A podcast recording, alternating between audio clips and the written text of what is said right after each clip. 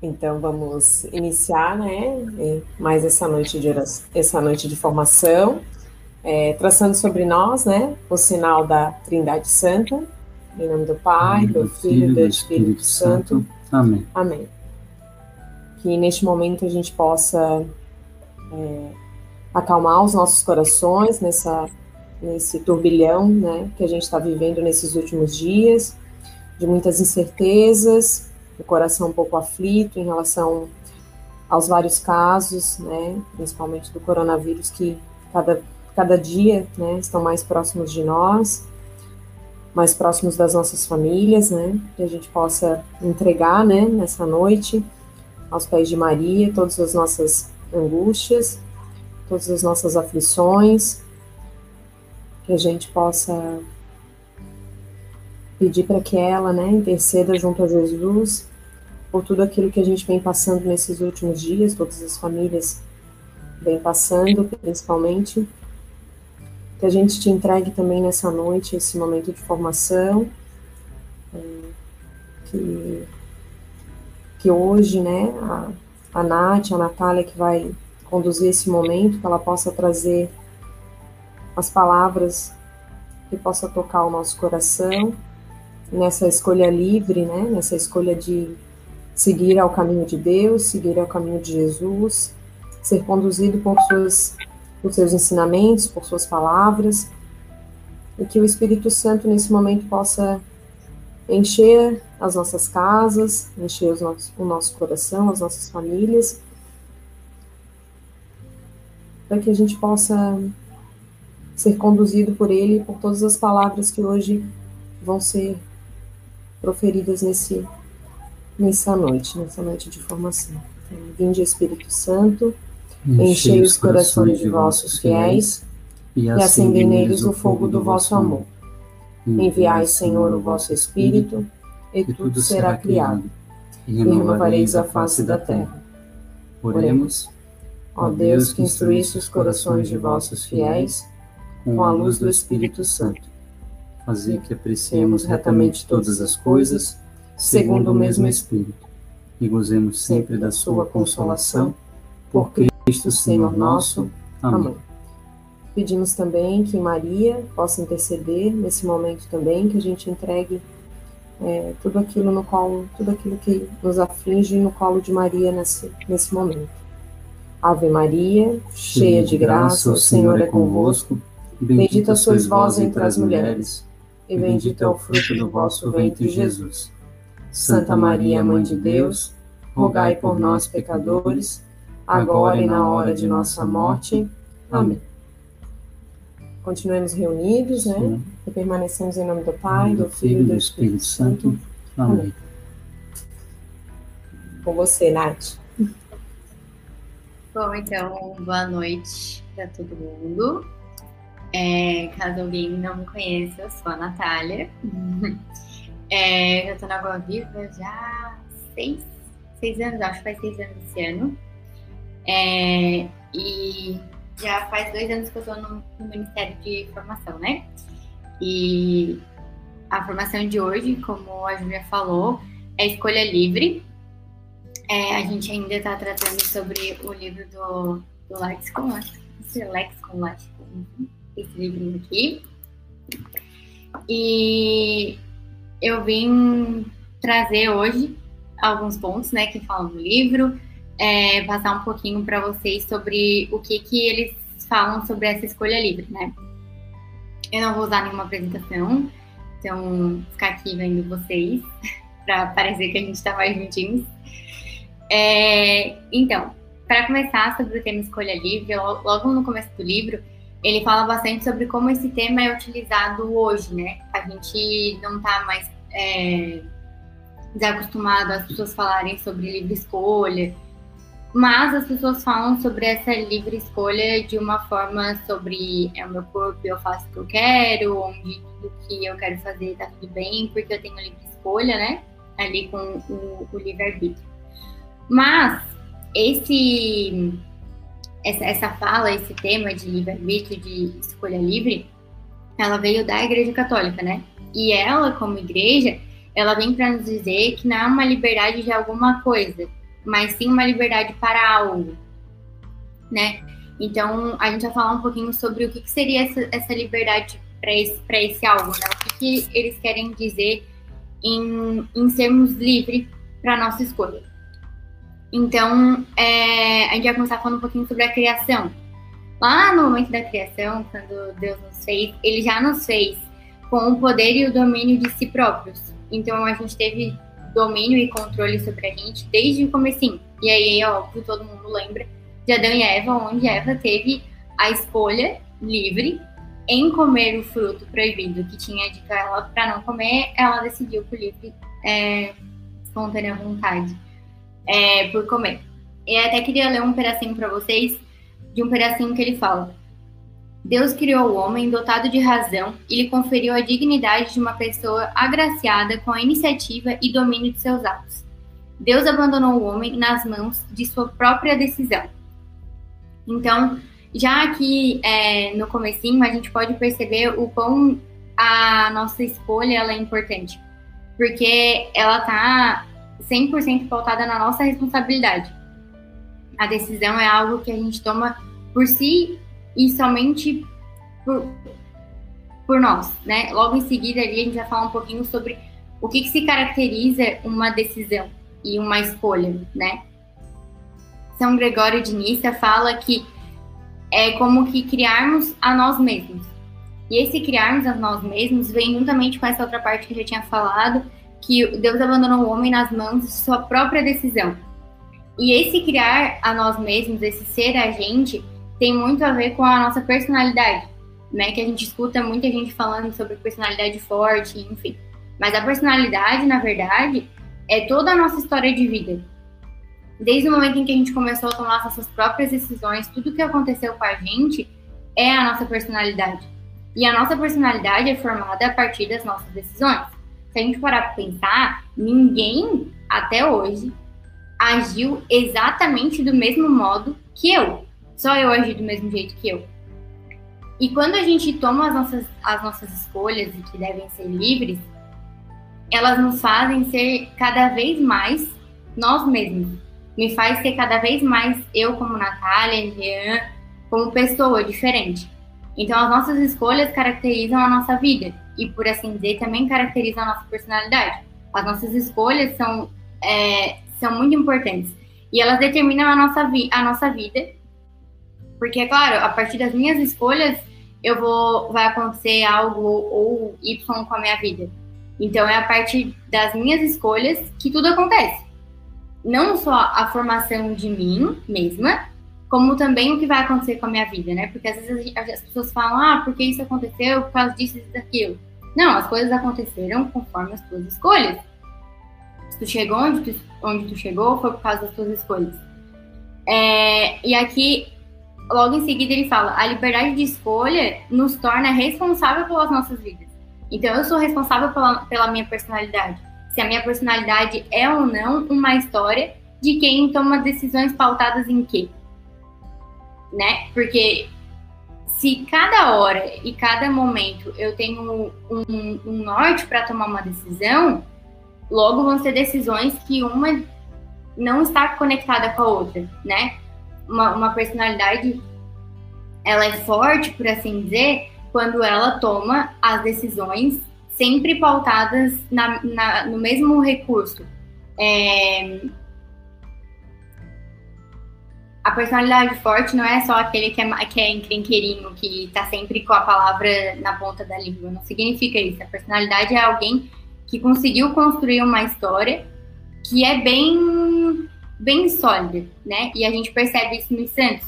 Se a gente for perceber, a vida dos santos, eles são todos únicos, não tem outro. E por quê? Porque eles, cada vez, a partir das próprias decisões, fizeram deles a eles mesmos, cada vez mais eles mesmos, né? E aqui ele fala também que é, a, a, nossa escolha ela é, ela é boa e má, mas a gente não tem como definir isso, a gente não tem essa liberdade para definir que se ela é boa se ela é má. A gente, dentro do hall de alternativas que a gente tem, a gente tenta escolher aquela que é a melhor. Mas não necessariamente a gente vai conseguir isso. E isso não é um problema. O problema é quando eu tenho várias alternativas e dentre elas eu decido livremente optar por aquela que não seria a mais correta. Que eu tenha consciência disso. Porque é claro que depois de alguns anos eu posso me dar a, na consciência de que eu não deveria ter tomado aquela decisão. Mas isso não é considerado um, um grande problema, né? A gente não tem a, a plena certeza de qual alternativa vai ser a melhor, né? Então ele, ele fala sobre o proporcionalismo, que eles falam que a gente deve escolher o bem maior ou o mal maior. Só que para tu poder escolher isso, você tem que ter a certeza de qual alternativa confere isso, né? E a gente não tem como saber isso. Então ele fala três coisas que são necessárias para ser considerada uma escolha livre. Uma é ter mais de uma alternativa. A outra, ter que decidir qual é a realizável, né? Eu tenho que tomar essa decisão. E a terceira é que eu não posso escolher nada com algo exterior me obrigando. Então, a questão ali da, de mais de uma alternativa. Ele dá um, um exemplo de uma compra de uma casa, onde eu tenho alguns critérios para comprar uma casa. Então, eu preciso de uma casa que seja perto da escola dos meus filhos, para eles poderem ir e voltar é, a pé, que seja perto de uma igreja, para a gente poder é, ter essa facilidade. Eu, preciso, eu quero que ela seja de frente para o mar, enfim, tem, tem várias características. E dentre quatro casas, só uma possui todas essas características. Então ele não considera isso como uma escolha. Porque tu não tem que escolher. Existe ali uma coisa bem clara. Tu tem é, como que regras, né? Algo ali para tu fazer um check. Eu preciso tomar essa decisão. Quais coisas eu preciso é, que ela aconteça, né? Por exemplo, que ela não vá contra a pessoa que eu tô casada, né? Que não vá contra o meu matrimônio, que eu não ofenda ninguém, que isso que eu vou fazer não prejudique alguém diretamente que é, não, não, não deveria, enfim. Então, a, a, nossa, a nossa escolha ela precisa ser pautada em algumas, alguns pontos e dependendo a gente não vai ter alternativas. A gente só tem uma, uma escolha. E ele fala que essa questão de não ter nada é, exterior obrigando é porque pode existir a situação de alguém te obrigar, né? É, por exemplo, a questão de quando alguém assalta a tua casa. E a gente já, a igreja já falou bastante sobre isso, né? Sobre o que eu faço? E aí, tem um cara armado, né? Apontando para minha família, é pecado eu, matar, eu, eu matar ele, é pecado eu ir para cima dele, porque é pecado tirar a vida de alguém. Só que nesse caso, essa pessoa está indo contra a tua família. Né? E a tua família é, é teu dever assegurar o bem deles, né? Então, é, é como se, o cara, o cara tá como que obrigando você a tomar uma decisão. Ele tá obrigando, ou tu faz isso ou ele vai matar tua família. Então, tu, tu vai tomar uma, uma decisão é, como que exterior a algo que está te obrigando, né? Então, ela não pode ser definida como, como bem ou má. E a nossa escolha, ela é uma exteriorização. Ela revela aquilo que a gente tem dentro de nós mesmos. Então, eu queria ler mais uma, um pedacinho para vocês, é, que fala assim: Jesus nos ensinou que não é o que penetra na pessoa que a torna impura, mas o que brota da pessoa, do seu coração e das suas escolhas. Então ele fala que as escolhas, além de tudo, ela ainda mostra o que nós somos por dentro. Então as minhas escolhas, as minhas decisões, elas falam bastante de quem eu sou. Se é uma pessoa que tem ou não é, uma, uma moral para tomar essa, essas decisões, né? É, João Paulo II fala: é justamente mediante os seus atos que o homem se aperfeiçoa como homem. E aí essa frase, ela é obviamente muito é, perfeita, porque ela abrange algo muito profundo, mas é uma frase super curta. Que é justamente mediante os nossos atos que o homem se aperfeiçoa como homem. E o que, que ele quer falar com isso, né? Nós somos seres humanos. E o que, que nos diferencia dos outros seres vivos, né? Porque aqui ele fala que nos aperfeiçoa como um homem, mas o que é um homem? O homem é aquele que ele não é um, um bicho, E, e isso já, diferen, já deveria diferenciar a gente, mas as pessoas começaram a falar muito da aparência do macaco, que o macaco consegue aprender, e começaram a achar que isso já estava um pouco mais perto, que nós poderíamos ser muito mais parecidos com macacos, mas nós, nós não somos. Pelo fato da gente ser ser humano, Deus quando nos criou, ele nos deu, ele nos deu a inteligência e a partir dela a gente consegue fazer coisas que a gente não consegue entender como é possível. Né? Eu já, já vi vários lugares falando o que leva uma mãe, né, com o peito todo rachado, todo doído, cansada, com sono, morta de cansada, com várias preocupações na cabeça, acordar de madrugada, pegar um filho no colo, colocar ele no peito, que tá bem doído, né? Chacoalhar ele, dar um beijinho na cabeça e falar boa noite, meu filho, e ir pra cama. Isso não faz sentido nenhum, porque qualquer bicho não faz algo que vá contra ele, né? Não tem como. Eu já vi também, é, por exemplo, assim, ó, um cachorro, quando ele tá num quadrado, né, num cubículo, com uma cachorra no cio, que é assim que se faz, eu quero fazer filhotinhos com o meu cachorrinho com a cachorrinha da fulana. O que você faz? Você coloca eles no quadrado quando a outra cachorra tá no cio. E vai acontecer? Pode ser que a gravidez não dê certo, os filhotinhos morram, enfim. Mas a, o ato sexual que precisa acontecer para ter filhotinhos vai acontecer. O cachorro não consegue sentar ali e falar: Não gostei.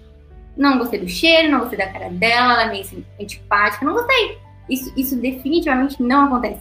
Isso nos diferencia muito do ser humano, do, do animal, desculpa. Porque o ser humano ele consegue tomar decisões ainda que elas sejam totalmente incabíveis, que parecem, pareçam ser sem conexão nenhuma, que parecem não fazer sentido, né? É, o, o Frankl, que é aquele é, psicólogo austríaco que estava no campo de concentração, né? Ele fala justamente sobre isso, pessoas ali que poderiam estar felizes com um sorriso no rosto, mas elas estão num campo de concentração. aquilo ali não, não faz sentido. A gente fica pensando, meu Deus, como isso é possível? Né? Várias histórias de santos que a gente vê, a pessoa sofrendo, né, sendo humilhada e ela ainda assim consegue. Por quê? Porque ela é um ser humano. E a gente só percebe isso a partir das escolhas dela, porque ela consegue fazer escolhas, ter as próprias escolhas. E aí ele divide as escolhas em três, em três ramos: as pequenas escolhas, as grandes escolhas e os compromissos fundamentais ou opções fundamentais. Então, as pequenas escolhas seriam o quê? Seriam aspectos do nosso ser um pouco mais é, rasos, por assim dizer, que estão ali no, no comecinho do que é o nosso ser, que seriam as nossas pequenas atitudes do dia a dia, né? É uma mentirinha que a gente conta, pequenininha, é uma ação de grosseria que a gente faz, é, e é claro que isso também é grave, porque de pouquinho em pouquinho a gente já sabe que as coisas vão se acostumando, a gente vai ficando mais, ah, né, já fiz uma vez, já fiz duas, já fiz três, e aí vai fazendo várias vezes, e por isso que isso é errado. As grandes escolhas, elas já de determinam mais profundamente quem, quem nós somos. Por quê? Porque ele considera, por exemplo, é, tu mentir, né, cometer um perjúrio, né, o Jean aí, o nosso advogado, que é, tu tá, é, tu tá é, sobre juramento, dizendo que tu não vai mentir e ainda assim tu opta por mentir, né? Então, é, a gente já viu é, cenas de filme, né?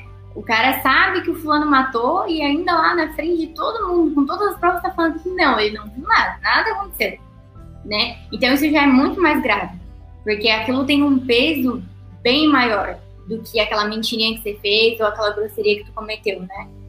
E depois ele fala sobre os compromissos fundamentais e opções fundamentais. E essas aqui modelam a nossa existência moral. Né? É assim que, que, que é dito no livro. Exatamente modelam. E esses compromissos, essas, essas opções fundamentais são aquilo são aquelas decisões que nós fazemos que realmente determinam a nossa vida. Aqui no caso nós somos um grupo de casais, então decidimos todos pelo matrimônio. É, mas tem pessoas que decidem por sacerdócio, tem pessoas que decidem ser membros de uma gangue, tem pessoas que decidem outras coisas. Só que essa decisão não é uma decisão que só dura hoje, que só dura amanhã, ou que só acontece uma coisa, é algo que é, é, é longo, é duradouro. E o fato de ter decidido o matrimônio, eu tenho outras obrigações que são escolhas livres que eu tenho que fazer, porque abarcam essa, esse, essa, essa primeira decisão, que é algo fundamental. Então, por exemplo, se eu decidir pelo matrimônio e alguém vem me mandar mensagem me chamar para sair, eu já fiz uma decisão do matrimônio e ela me pede para que seja fiel. Logo, eu tenho que livremente escolher por também não responder, por, enfim, tomar a decisão que faça com que aquilo ali acabe, porque aquilo está errado. E João Paulo II afirma que a fé é um compromisso, né? Então somos todos católicos e todos nós também decidimos é, por, por essa via. E ele fala, por exemplo, que o, que o nosso compromisso é, abarca, no caso, a obediência a todos os dez mandamentos. Né? Então, uma coisa está conectada com a outra. Se eu tenho um compromisso com a fé, se eu tenho essa decisão, eu preciso também livremente decidir por seguir os dez mandamentos. Seguir aquilo que me foi. Na, que na verdade eu mesma decidi, né? Não me foi solicitado para que eu fizesse isso. Eu, eu escolhi isso. E, e se eu escolhi isso, eu preciso escolher outras coisas que estão junto. É, o outro ponto em que ele fala é que tem as escolhas livres, as individuais e as grupais. Porque, por exemplo, né, novamente no matrimônio, nós somos dois, né? Já não somos mais um só. E a gente toma decisões não só por mim, mas pelo outro também, em casos de quem tem crianças, pela, por, por todos ali, né? Então, é, a gente já teve, acho que, informação sobre isso, que o homem é um ser social, né? Não é à toa que o próprio Deus é, é três, né? Ele é trino. Que o homem é um ser social. Então, o pecado social, ele é uma realidade né? Porque se eu tomo uma decisão que prejudica os outros, é um pecado meu com a sociedade, com, aquela, com aquelas pessoas que estão ali comigo. É, e ele fala também que algumas possibilidades devem ser excluídas em favor de outras, porque é, é claro, é aquilo que a gente estava falando sobre as alternativas. Eu tenho quatro alternativas, mas uma delas prejudica a, o meu amigo, prejudica é, aquele que me ajudou a vida inteira, prejudica meus pais, então, ela não é uma opção, né? Então, algumas possibilidades, elas precisam ser excluídas. É, é claro que, é, às vezes, a gente toma uma decisão e essa decisão acaba por magoar alguém, acaba por prejudicar alguém, né?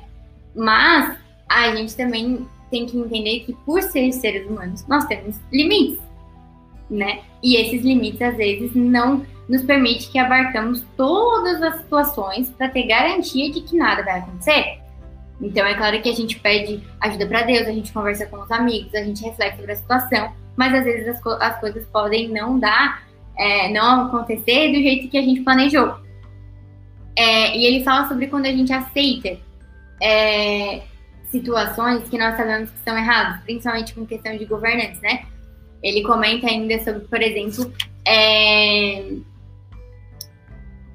os, as pessoas que optam por pelo método da contracepção e por acharem que isso é natural. E elas hoje acham que isso é natural porque alguém lá no começo falou que era normal, apesar de que todo mundo aqui achava que não. Mas ninguém falou nada, ninguém fez nada, aquilo ficou lá, aquilo vai se enraizando, as coisas vão acontecendo, vão acontecendo, vão acontecendo, e aquilo se cria uma cultura ali, né? E a gente pode pensar isso também na nossa casa né? Por exemplo, se eu tenho o costume, se eu dou a importância para rezar, para fazer oração, é, a minha família vai compreender isso também, meus filhos vão perceber isso, meus familiares vão perceber isso, e isso vai, vai se aculturar na nossa família. Só que isso são escolhas que a gente faz todo dia. Todo dia a gente precisa escolher que, independente de estar cansado ou não, independente de ter muita coisa para fazer ou não, aquilo é importante para mim, logo eu vou dar prioridade para aquilo e eu vou fazer aquilo. É, e de novo ele, ele nos lembra que a gente não tem liberdade para falar sobre a, a, decisão de alguém, né? Eu não tenho como falar para alguém essa decisão que você tomou foi a pior decisão que você tomou. Pode ter sido, talvez, a pior decisão que a pessoa tomou, mas no momento em que ela decidiu, talvez ela não tenha percebido todos os pontos, né? Então a gente tem que tem que é, prestar atenção que a, a, a nossa escolha ela precisa ser livre e o livre significa que a gente precisa ter é, algo para consultar. Eu preciso ter certeza de algo, né? Eu confio nisso aqui, né? Eu confio que as pessoas, que as pessoas é, merecem respeito, que as pessoas merecem ser tratadas bem. Então, mesmo eu estando super cansada, eu vou chegar no trabalho e vou ser simpática com as pessoas que estão comigo. Por quê? Porque eu acredito nisso, porque eu acho que isso é algo importante, né? E a gente tem que entender que, graças a Deus, nós não somos um, um cachorro, né? É, é engraçado e, e triste ao mesmo tempo. Para pensar, se tu briga com o cachorro, tu bate no cachorro, quando tu sai de casa e volta de novo, ele tá super feliz. Ele não tem a escolha de ficar chateado contigo. Ele não tem como falar pra ti, hoje não, porque eu tô chateado. Tu me bateu quando saiu, tu acha que eu esqueci. Né? O ser humano é o único que tem essa capacidade. É o único que tem a capacidade independente, né? Independente de se o meu marido foi grosso comigo hoje de manhã, quando eu chegar no trabalho, eu vou ser simpática com ele. Por quê? Porque eu tomei uma escolha livre de entregar para ele aquilo que eu me comprometi a fazer, né? Então, a escolha livre é, abarca todo esse esse, esse esse, esse ponto, né? E aí aqui no finalzinho ele traz é, a distinção dessa, dessa liberdade que a gente fala é, na igreja e disso que as pessoas é, fazem hoje e chamam de liberdade, né? É... Ele fala que João Paulo II recusa com razão as teorias sobre a opção fundamental que fazem nítida distinção entre liberdade de escolha cotidiana e uma liberdade fundamental, mais profunda e diversa da liberdade de escolha, com que a pessoa decide globalmente de si própria.